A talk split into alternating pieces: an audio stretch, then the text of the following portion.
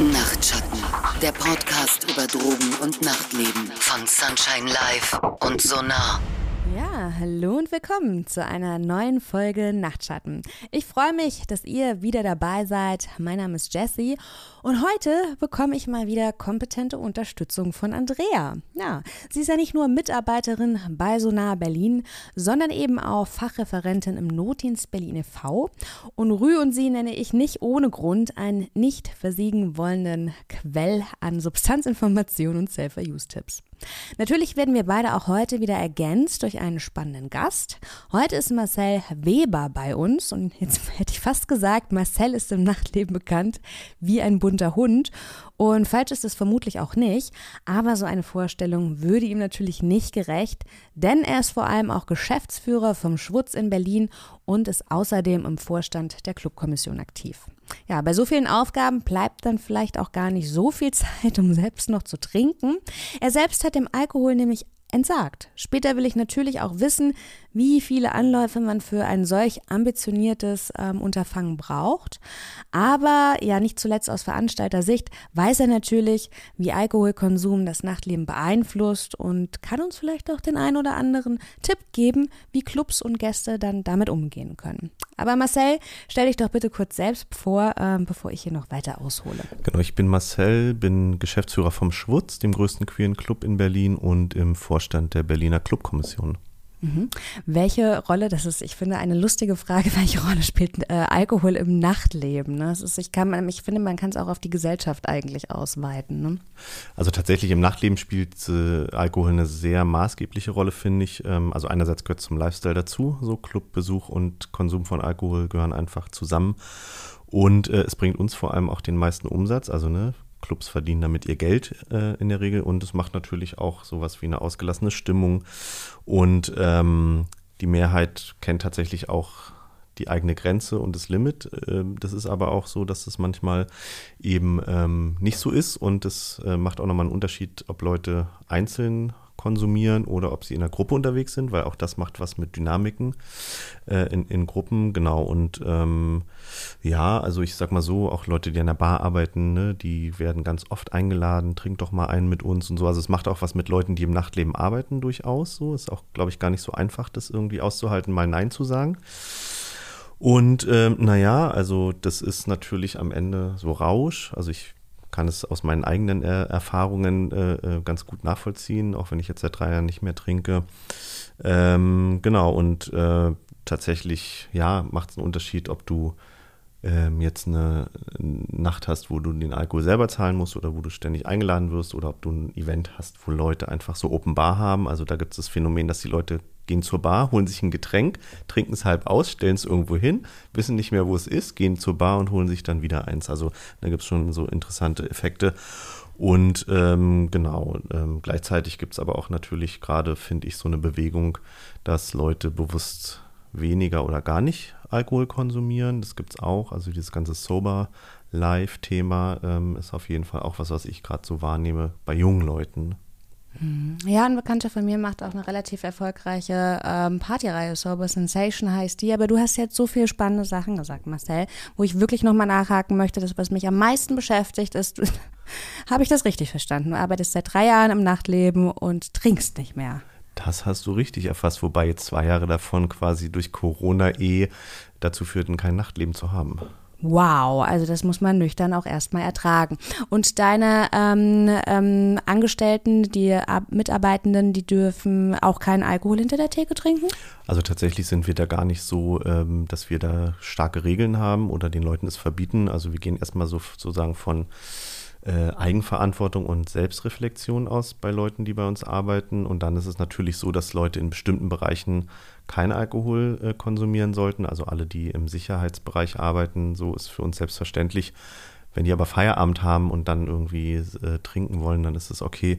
Und für Barleute zum Beispiel gehört es ganz klar dazu, dass die auch während ihrer Schicht äh, durchaus Alkohol konsumieren, weil sie zum Beispiel von einem Gast eingeladen werden. Also da gibt es natürlich auch sowas wie Machtverhältnisse und Abhängigkeitsverhältnisse. Ne? Also wenn jemand dir sehr viel Trinkgeld gibt und sagt, hey, jetzt trinken wir noch einen Schnaps, dann sagst du wahrscheinlich nicht nein. Ja, du könntest dir natürlich auch ein Wässerchen machen. Ne? Ich habe halt auch ganz lange hinter der äh, Bar gearbeitet und wenn man dann nicht mehr kann, anstatt irgendwie den Jägermeister sich heimlich eine Cola einschenken, wenn man wollen würde, dann gibt es da ähm, Genau, dann gibt es da Mittel und Wege. Ähm, jetzt hast du auch gesagt, das fand ich auch super spannend, die meisten Leute kennen ihre Grenzen. Das hast du gesagt. Wie betrinken sich denn eure Gäste im Schwutz? Naja, also ich sag mal so, da gibt es auf jeden Fall, ähm, und es ist ja positiv, dass Leute ihre Grenzen kennen, gibt es, ähm, gibt es, glaube ich, Leute, die einfach sehr gut über sich selber Bescheid wissen, so und vielleicht auch das in vielen Jahren Clubgängertum erfahren haben, äh, äh, wie sie funktionieren.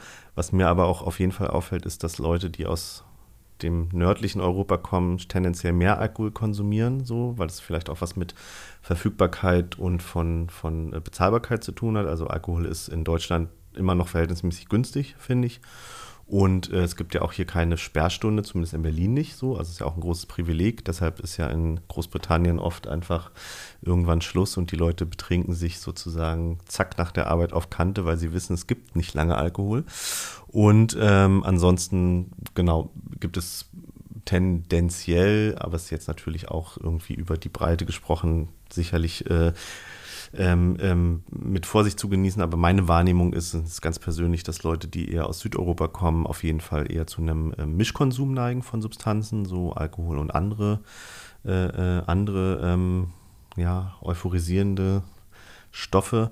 Und ähm, dann gibt es natürlich so die klassische deutsche Trinkkultur, so, die ist vor allem bierbasiert immer noch. Also es ist erstaunlich, äh, wie viel Bier getrunken wird nach wie vor. Und dann eben die Longdrinks oder den Schnaps dazu. Ne? Also bevor ich aufgehört habe, habe ich auch lange gebraucht zu merken, dass ich vielleicht bei einer Sache bleiben sollte und nicht dieses Durcheinandertrinken äh, nicht besonders förderlich ist. Da gehen bei mir Theorie und Praxis so weit auseinander, Marcel. Ich weiß es seit Jahren, aber in der Umsetzung bin ich unfassbar schlecht. Ähm, Andrea, Marcel hat es eben schon, er hat von Trinkkultur gesprochen und das finde ich ist in Deutschland so, ne, wir reden von Brauereikunst, von, äh, von der Kunst des Weinanbaus. Ähm, wie bewertest du denn dieses Narrativ? Macht es jetzt so einen Unterschied? Also ähm, ist, ist Alkohol keine Droge, ist ein Genussmittel und oder wie, wie bewertest du diesen Vollrausch? Ähm, es ist tatsächlich eine Droge wie jede andere auch, über die wir hier sprechen. Wir haben tatsächlich ein bisschen lange gebraucht, um eine Alkoholfolge zu produzieren. Das ist äh, in der Recherche gar nicht so leicht gewesen. Es wird auch auf jeden Fall mehrere Folgen geben, weil wir gerne auch äh, so ein bisschen darauf hinweisen wollen, dass Alkohol eine Selbstverständlichkeit ist. Ne? Dass es äh, so ein ganz leises Grundrauschen in der Nacht ist. Alle, fast alle trinken, es gehört dazu, aber die wenigsten sprechen irgendwie in einer ich nenne es mal reflektierten Art und Weise darüber. Und das ist tatsächlich was, ähm, was man natürlich problematisieren kann, beziehungsweise einfach mal ein bisschen auf dem Schirm haben sollte.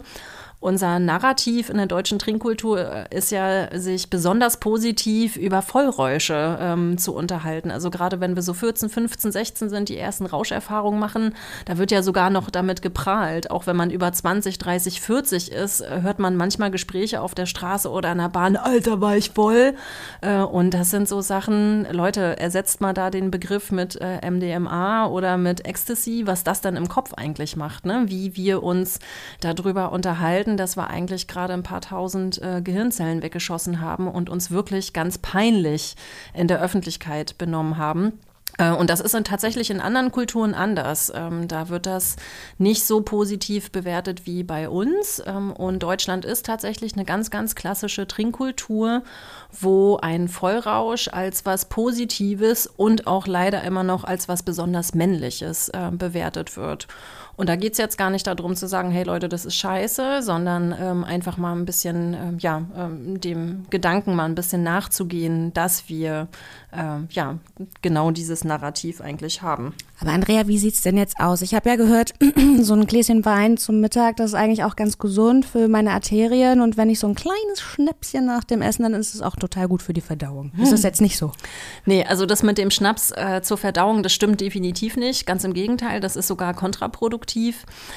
Was jetzt äh, gesund oder nicht gesund bei Alkohol betrifft, es ist immer so ein bisschen schwer, weil jedes Jahr kommt irgendwie eine neue Studie raus und jedes Jahr lesen wir eine neue Headline in irgendeiner tollen Zeitschrift.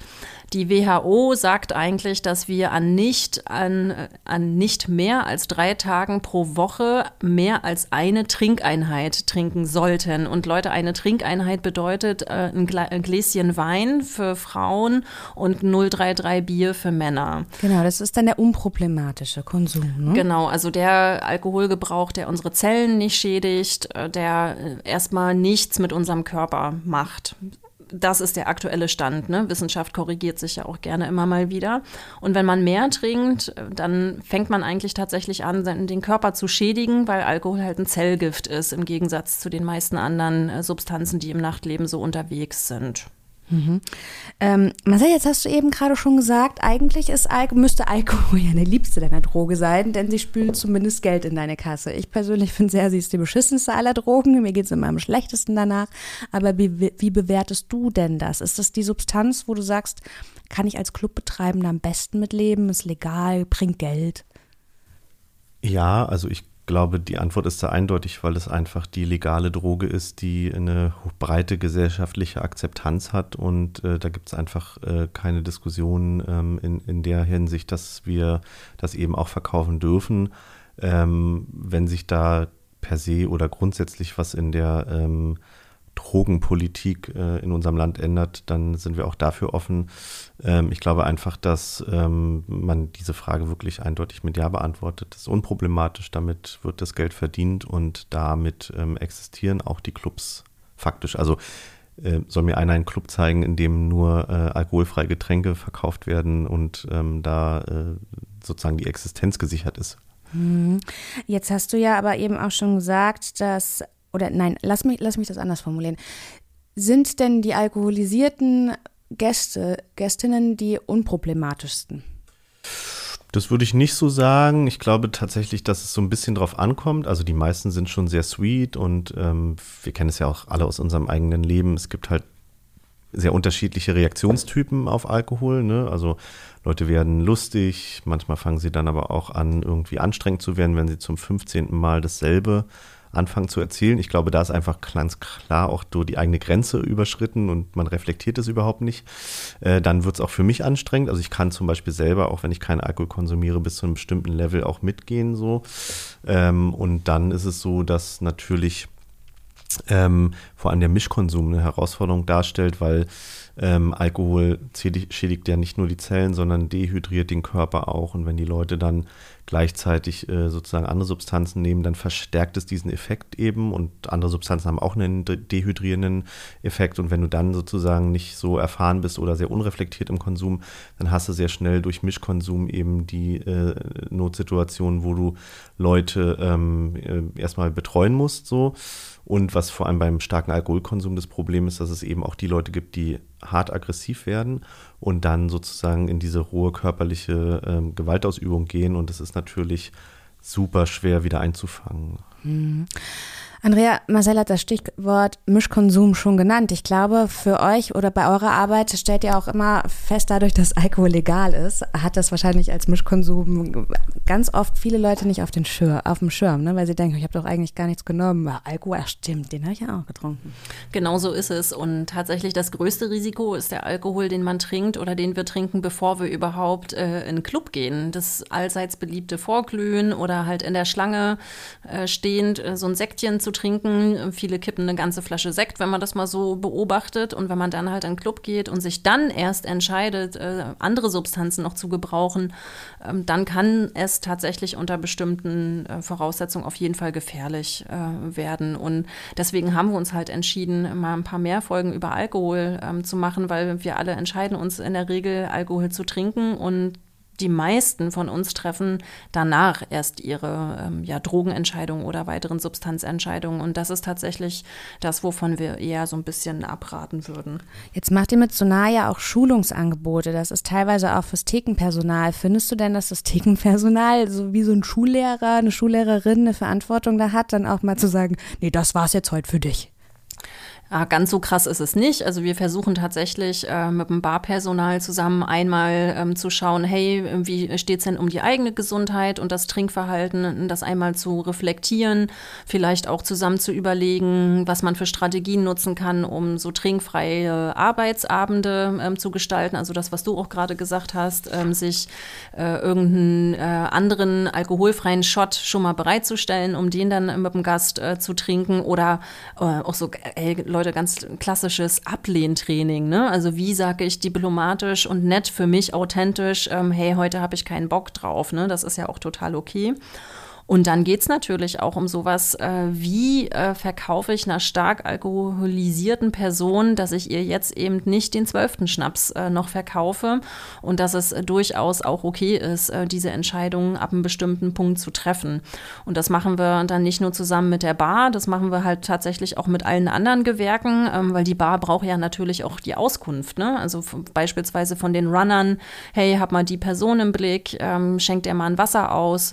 Und das ist auch total total legitim zu sagen, hey, ja klar, du kriegst von mir nachher noch einen Schnaps, aber jetzt kriegst du erstmal ein Wasser für lau, kommst du nachher nochmal auf jeden Fall wieder. Mhm. Marcel, du hast eben schon so ein bisschen mit den Schultern gezuckt. Du warst nicht ganz, äh, hatte Thekenpersonal überhaupt eine Verantwortung zu tragen? Deine Gäste sind doch alle volljährig. Mm, ja, also diese Verantwortungsfrage ist ja ähm, aus, dem, aus der Brille der Awareness, äh, wenn man das so betrachtet, ja eine Aufgabe, die alle eigentlich haben, die in diesem Raum sind, also Gäste wie Personal. Also es gibt jetzt nicht einen oder eine, die der oder die dafür verantwortlich sind, sondern es sind alle. Gleichzeitig ist es natürlich so, dass du beim Personal schon auch manchmal einfach dir fehlt so in diesem schnellen Arbeiten in der Nacht, da gehen ja super viele Getränke raus und du hast ja wirklich wenig Zeit, auch Leute einschätzen zu können. Also wenn es dann Lehrer wird, vielleicht eher, aber so im, im Hauptbetrieb ähm, und dann äh, ist es schwer zu, zu, zu entscheiden so und gleichzeitig, ähm, ähm, wie, wie machst du das auch, ne? Also wie empowerst du dein Personal? Dann auch mal zu sagen, hey, wie wäre es denn jetzt mal mit dem Wasser statt mit dem nächsten Wodka Energy?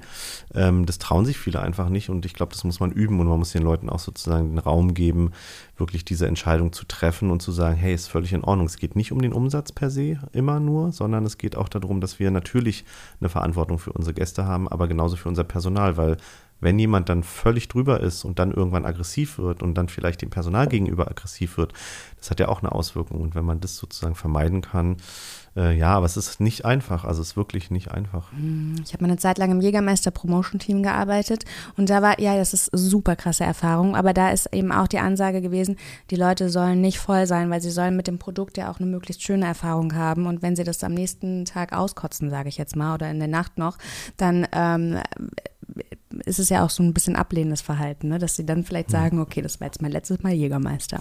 Also nimmt man sich, auch das nimmt man sich immer wieder vor und das letzte Mal ist dann meistens Nie dann wieder Alkohol. Ist dann ja da genau. Und das hält meistens, dieser, dieser Vorsatz, der hält ja dann meistens auch nur bis Freitag.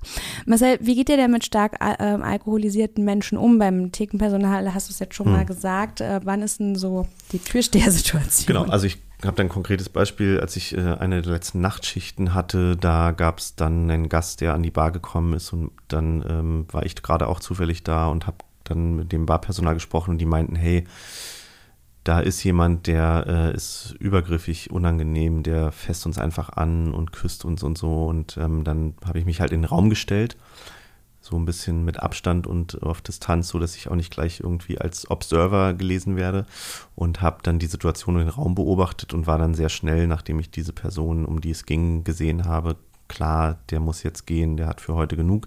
Der hatte nämlich schon zwei Bierflaschen in der Hand und ist immer zu den Leuten gegangen, hat sie einfach geküsst so und ich finde, Clubleben funktioniert auch nur in Konsens so und wenn die Leute das nicht wollen und sich unangenehm fühlen, dann muss man halt einfach sagen so. Äh, und dann ist es natürlich so, dass es immer erstmal versucht wird über Deeskalation so, also mit den Leuten ins Gespräch zu kommen.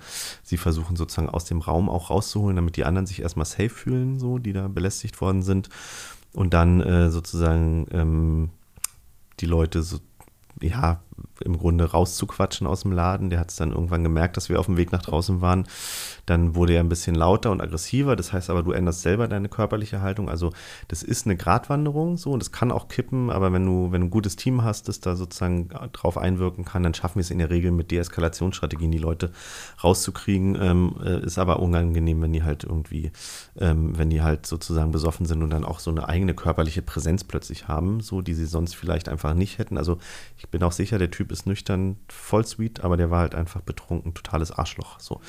Und äh, das ist dann sowas, wo wir versuchen, eben mit Deeskalationsstrategien zu arbeiten und eben auch immer das sozusagen, was ich meinte, aus der, aus der Situation rauszuholen und damit dem Raum auch nochmal wieder die Sicherheit zu geben, die die Leute, die da drin sind, einfach brauchen.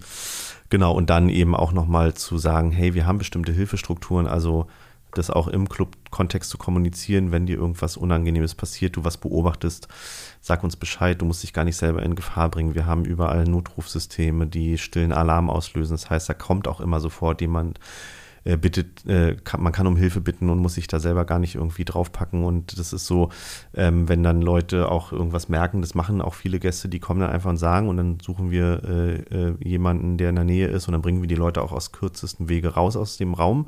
So, weil manchmal sind die Leute dann vielleicht auch einfach im Mischkonsum schon, keine Ahnung, nicht mehr ansprechbar oder so und möglichst immer aus dem, auf dem kürzesten Weg rausholen, sich um die kümmern und manchmal dann, bis der Rettungswagen kommen muss, passiert halt auch. Und die dann aber in sichere Hände zu übergeben oder wenn sie noch wieder irgendwie okay sind, dann auch in die Hände der Freunde zu übergeben, zu sagen, hey, ist glaube ich gut, wenn jetzt für heute für euch die Party vorbei ist, könnt gerne das nächste Mal wieder kommen.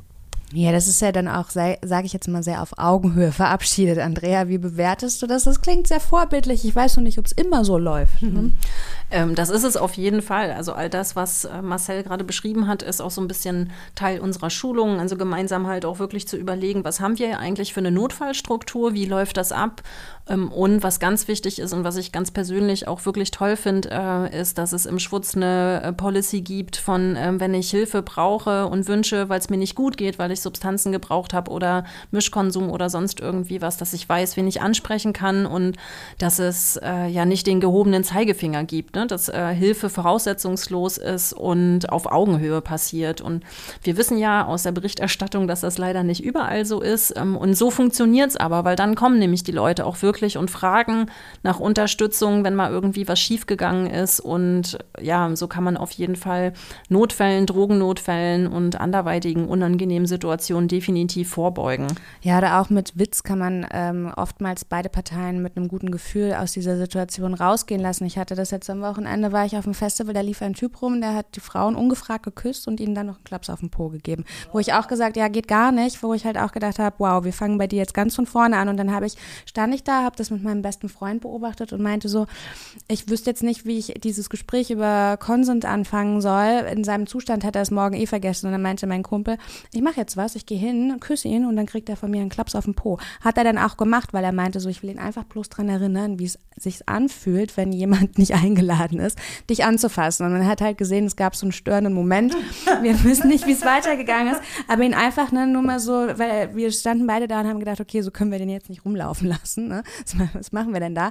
Aber viele Leute sind wahrscheinlich dann auch gerade ähm, überfordert. Wie habt ihr euch denn eure, ähm, sage ich jetzt mal, Deeskalationsstrategie Strategien erarbeitet? Ja, also einerseits gehört es natürlich zu einem äh, erfahrenen Club wie dem Sputz dazu, dass man schon irgendwie sehr viel auf den Erfahrungen, die man hat, bauen kann. Und ähm, gleichzeitig ist es ja so, dass wir, bis wir an den Rollberg gezogen sind, auch eigentlich nie Security hatten. Also das ist ja auch für uns tatsächlich in der 45-jährigen Geschichte was relativ Neues gewesen. Also am Mehringdamm, wo wir davor waren, bis 2013 hatten wir das ab und zu mal.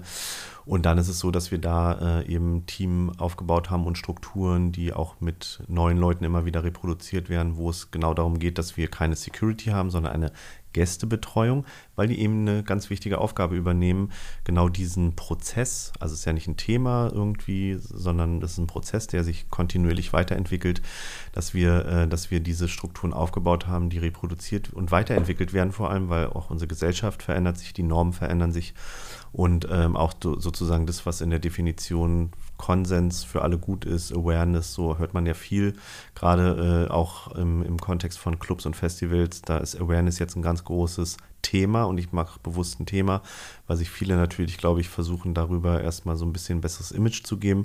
Aber dass es eine richtig harte Arbeit ist, der ständigen immer wieder Auseinandersetzung, auch in der Selbstreflexion als ähm, Team, das da arbeitet, äh, mit den Gästen zusammen, ähm, wie schaffen wir das eigentlich, möglichst sichere Räume zu kreieren, ähm, ist es etwas, was wir eigentlich die ganze Zeit immer wieder überprüfen, hinterfragen, äh, verbessern, erweitern, ergänzen aber auch Dinge weglassen, weil sie vielleicht nicht mehr zeitgemäß sind. Ähm, also ich glaube, das ist einfach wichtig fürs Bewusstsein, sehr aktiv damit umzugehen. Ich finde schon Gästebetreuung ein wundervolles Wort, weil es gibt eigentlich einfach, ich sag jetzt mal, ähm, wenn ich der Auslöser wäre für der, Stör, der sogenannte Störfaktor, ja, dann finde ich das doch ähm, eine Security, mich von der Security rausbegleiten. Das bedeutet, ich bin, aber der Gästebetreuer darf mich rausbringen, habe ich überhaupt gar kein Problem mit. Also ich finde, das ist was super psychologisches, sage ich jetzt mal. Ne? Also ist doch nett von mir, wenn ich da rausbegleitet werde, aber Security, dann habe ich so das Gefühl, ich muss jetzt hier entfernt werden. Aber von einer Betreuung begleitet zu werden, das geht für mich absolut klar. Betreutes Feiern halt, ne? Genau, und es das heißt aber auch, dass an diese Personen, die dann da in dem Kontext arbeiten, einfach mehr verlangt wird als von der klassischen Security. Und das muss man auch wissen. Na, natürlich, deshalb, also das hat man auch schon raus, ne, diese deeskalativen äh, Kompetenzen, soziale Kompetenzen oder eben ähm, dieses, das, das hat ja schon fast Coaching-Charakter, ne? Also da hat man ganz andere Gesprächsansätze als bei einer Security, die einfach bloß sagt, Party ist für dich zu Ende, hier ist der Ausgang. Ähm, ja, Jetzt hattet Andrea, glaube ich, am Anfang schon gesagt, es gibt diese ähm, Sober Sensation Partys. Ähm, wir haben jetzt auch noch Trockenrausch. Das ist etwas, was ich noch nie widerfahren. Andrea, erklär doch mal. So weit weg von meiner Welt, dass ich es mir nicht mal vorstellen kann.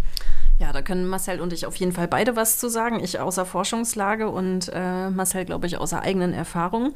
Trockenrausch funktioniert tatsächlich nur, wenn man selber schon mal einen Alkoholvollrausch hatte. Und wir haben auch in anderen Folgen den Begriff Wirkungserwartung äh, tatsächlich schon mal benutzt. Unser Gehirn ist ja letzt, also ist alles sowieso wie Fahrradfahren, ne? das vergisst auf jeden Fall nicht. Und es gab mal vor ganz, ganz langen Jahren, äh, ich glaube in Seattle, ähm, so eine Studie von Malat und Gordon. Das sind zwei Typen, Typis, äh, die haben ganz viel über Alkoholrückfall und äh, generell so Therapie mit alkoholabhängigen Menschen gemacht. Äh, und die hatten so ein Experiment, da hat eine Gruppe ein Placebo gekriegt und die andere Gruppe tatsächlich Alkohol. Und die Placebo-Gruppe hat einen echten Vollrausch ähm, gespürt. Und man hat denen vorher nicht gesagt, dass es kein Alkohol ist, sondern dass es einfach mhm. nur ein Experiment mit mhm. Alkohol ist. Und das war dann auch das Setting Bar. Also alles war tatsächlich wie immer. Ähm, und äh, demzufolge funktioniert es tatsächlich tatsächlich auf jeden Fall, wenn du auf einer Sober-Party äh, bist, die das gleiche Setting hat, die gleiche Musik, ähm, alles läuft ganz genauso ab. Wenn man sich da wirklich drauf einlässt, ähm, dann kommt man auf jeden Fall in einen Alkoholrausch-ähnlichen Zustand tatsächlich, rein. Ja, tatsächlich kann ich es mir sehr gut vorstellen und ich würde es vielleicht sogar begründen mit dem Pavlovschen Reflex. Ne? Ich habe ja. das bei mir schon beobachtet, wenn ich ins Yoga-Studio komme, bin ich noch gar nicht auf der Matte, ich rieche einfach nur das Studio und ja. bin schon total entspannt. Wenn ich die Nase lege, ich habe sie noch nicht gezogen, aber ich fühle mich Genau das. Total drauf.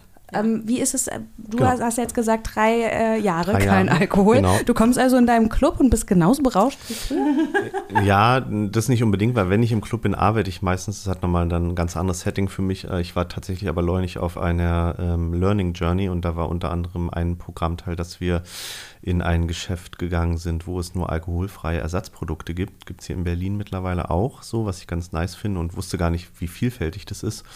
Und dort haben wir so ein paar verschiedene Sachen gekostet, die auch zumindest geschmacklich sehr an das herankommen, was ich aus meiner ähm, Erfahrung im Konsum mit Alkohol kenne. Und tatsächlich gibt es diesen Placebo-Effekt, also für alle, die das schon mal hatten, irgendwie, es geht ja beim Konsum von Alkohol, hat ja zumindest bis zu einem gewissen Punkt auch eine moderat enthemmende Wirkung, äh, neben der zerstörerischen. Ähm, und dann ist es so, dass bei mir auch irgendwie, nachdem wir dann diesen Gin Tonic, äh, der ohne Alkohol war, probiert hatten, irgendwie ging bei mir dann auch sozusagen gleich wurde die Hüfte ein bisschen lockerer. Ich fing dann auch wirklich an, tipsy zu werden in meinem Kopf, obwohl ich wusste, ich habe keinen Alkohol getrunken. Und das war, ist eine tolle Erfahrung, wo ich dann auch merke, nee, das kann sehr gut funktionieren. Und es gab auch neulich eine Veranstaltung im Rahmen der Pride Week, wurde eine Sober Party gemacht auf dem House of Weekend ähm, zusammen mit der Berliner AIDS-Hilfe. Die war richtig gut besucht und ich glaube auch einfach, dass das zum Leben von vielen Leuten einfach auch dazugehört. Die prahlen nur nicht so wie die Typis in der Bahn, die dann sagen, ey, der war ja völlig drüber und so und genau. sich dafür abfeiern. So. Mhm. Ich finde es ganz spannend und es gibt sogar, glaube ich, einen Späti, der ähm, diese Alkoholersatzprodukte Produkte anbietet, weil mh, Alkohol trinken natürlich auch mega gesellschaftlichen Zwang darstellt. Also ich weiß es immer schon manchmal, wenn du irgendwas mit Medien machst, wird meistens schon angetrunken, äh, angestoßen, da ist noch gar keine 12 Uhr. Und manchmal sage ich, boah, Freunde, ich habe noch nicht mal einen Kaffee, nichts getrunken, jetzt soll ich Sekt saufen oder was. Und ähm, dann ist es eben schon schön, wenn du einfach schon mit anstoßen kannst, aber du trinkst eben noch keinen Sekt. Oder also ähm, ganz am Anfang, wo ich gedacht habe, mein Leben ein bisschen gesünder gestalten zu müssen, habe ich gedacht, okay, dann fällt Essen gehen für dich aus, dann fällt Weggehen für dich aus und so.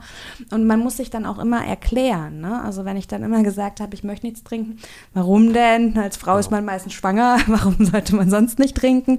Also das ist, ähm, also dieser Social Pressure ist ja auch irgendwie real. Ne, Der Druck ist enorm und vor allem dieses, diese Warum-Frage, ne? also die bringt dich ja immer in die Rechtfertigungshaltung und ich finde, Leute, die sich entscheiden, keinen Alkohol zu konsumieren, müssen sich nicht erklären. Ja, nee, sollten definitiv. sich nicht erklären müssen, ja. genau. Aber wie war es denn bei dir? Du hast ja die Entscheidung auch getroffen. Wie lange hat es denn gebraucht, bis dein Umfeld das so akzeptiert hat? Ähm, das ist heute noch so, dass Leuten, wenn ich dann sage, du, ich trinke doch gar keinen Alkohol, wo ich erwarte, du müsstest es eigentlich besser wissen, ähm, dann wieder den Leuten in dem Moment einfällt, ah ja, stimmt, wann werde ich es mir merken?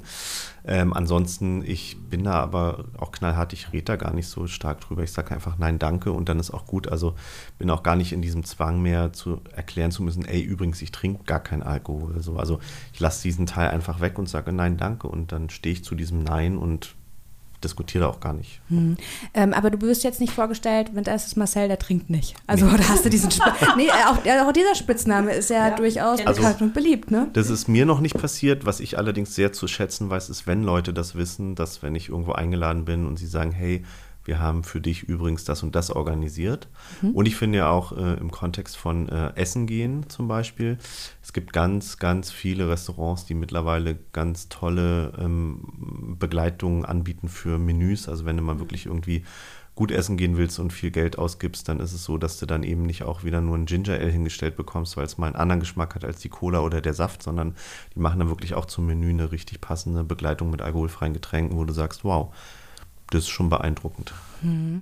Andrea, wir hatten diesen Aspekt, dass ähm, Marcel hat es vorhin schon gesagt, ne? man ist zwar alt genug, sowohl die GästInnen als auch ähm, die, die Arbeitenden hinter der Theke, aber wie, also wie bewertest du das denn? Gemeinsam die Nacht gestalten, dass du nochmal so ein bisschen, also nicht die Safer-Use-Tipps für Alkohol, sondern mehr so äh, die Verhaltensbasics für, für unsere Hörerinnen nochmal zusammenfasst. Ja, wir hatten es ja vorhin schon ein bisschen, dass ähm, alle letztlich Verantwortung tragen. Das heißt, äh, nicht nur die Leute an der Bar und die erwachsene Person, die sich dazu entscheidet, Alkohol zu trinken, ähm, sondern auch die Freundinnen, die mitgehen. Ähm, das ist ja auch einer unserer Lieblingssprüche, äh, look after your friends. Ne? Also das auch ruhig mal spiegeln, hey, willst du nicht äh, vielleicht ein bisschen weniger?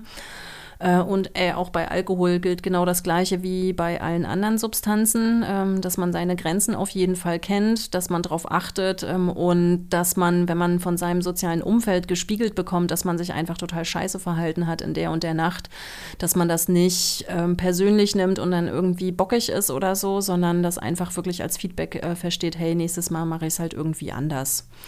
Und was uns halt noch so ein bisschen aufgefallen ist, da kann Marcel vielleicht ja auch noch mal ganz kurz dann berichten, ist, dass ähm, wir das schon so wahrnehmen, ähm, dass es relativ wenig geübte Alkohol-UserInnen aktuell gibt. Also es betrifft nicht nur ähm, Alkohol, es betrifft auch Substanzen im Nightlife.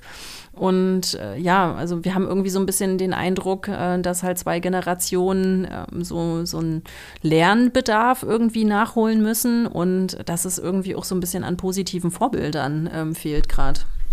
Ja, also ich glaube, da ist wirklich das, was du sagst, Andrea, total entscheidend. Wir haben jetzt zwei Jahre Pandemie gehabt. Es gibt im Grunde fast zwei neue Generationen, die jetzt zum ersten Mal ErstbenutzerInnen sind äh, im Club-Kontext und aber auch im Festival-Kontext.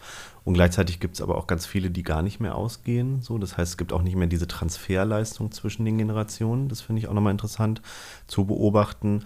Und ich meine, das ist ja auch ähm, so, dass wir im Gegensatz zu anderen Substanzen, wo wir bis heute um ein flächendeckendes Angebot für Drug-Checking immer noch kämpfen müssen, sehr privilegiert sind, um das Wissen, was in den Spirituosen oder in den Getränken, die in Clubs und Bars verkauft werden, drin ist und wie hoch der Alkoholgehalt ist und so weiter und so fort.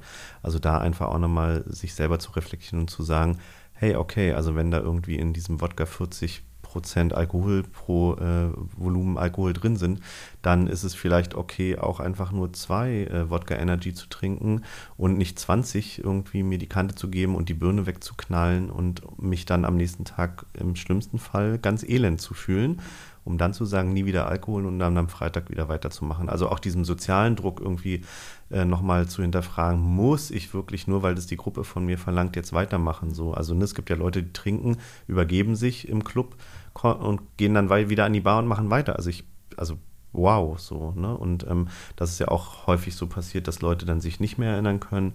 Da haben sie einen Filmriss, äh, dann äh, ne, da kommt ja dann Scham dazu plötzlich und so. Also das hat ja so ein breites Feld, also wirklich dieser, dieser Wunsch, den ich habe, ey Leute, passt einfach auf euch auf und reflektiert, wie ihr auch mit Alkohol umgeht, weil bei anderen Substanzen geht es ja offensichtlich auch besser so. Da nehmen Leute Verantwortung füreinander und für sich selber. Aber es ist wahrscheinlich eine Reise, denn wenn ich dir die Frage stellen darf, wie viel Mal hast du denn beschlossen, nie wieder Alkohol, bis es dann auch endlich so gekommen ist? Genau, das hat eine ganze Weile gedauert so und ähm, die Entscheidung, gar keinen Alkohol mehr zu trinken, die habe ich selber getroffen. Da gab es jetzt auch keine Indikation, wo ich sage, ich muss das jetzt tun.